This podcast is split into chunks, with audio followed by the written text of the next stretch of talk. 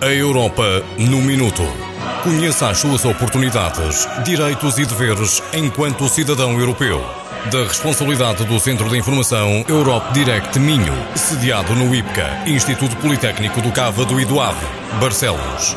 A Europa no Minuto, quarta temporada.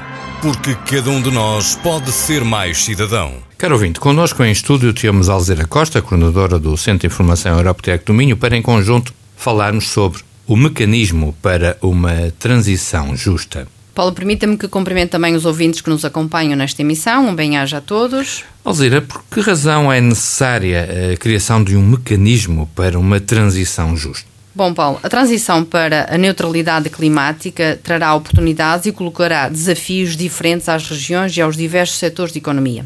Alguns terão oportunidades mais imediatas, uns enfrentarão mais desafios do que outros e nem todos terão a mesma capacidade para fazer face aos custos de adaptação à transição climática. Assim sendo, a União Europeia promove este mecanismo para auxiliar as regiões mais vulneráveis a lidar com os impactos económicos advindos desta transição. O mecanismo faz parte do plano de investimento do Pacto Ecológico Europeu. Através deste fundo, Portugal pode vir a receber 465 milhões de euros. E de que tipo de projetos é que estamos a falar? Bom, serão elegíveis os projetos em que os investimentos do setor público beneficiem diretamente os territórios e as regiões identificados e desde que contribuam para satisfazer as suas necessidades específicas de desenvolvimento decorrentes da transição ecológica, em conformidade com os planos eh, territoriais para uma transição justa, naturalmente. Só serão elegíveis os projetos que não gerem um fluxo de receitas próprias suficiente e que não seriam financiados em condições comerciais sem a componente de subvenção. O mecanismo pode apoiar, por exemplo,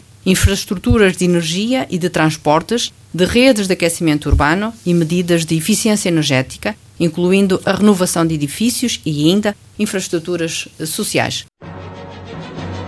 A Europa no Minuto. Conheça as suas oportunidades, direitos e deveres enquanto cidadão europeu. Da responsabilidade do Centro de Informação Europe Direct Minho, sediado no IPCA, Instituto Politécnico do Cávado e do Ave, Barcelos.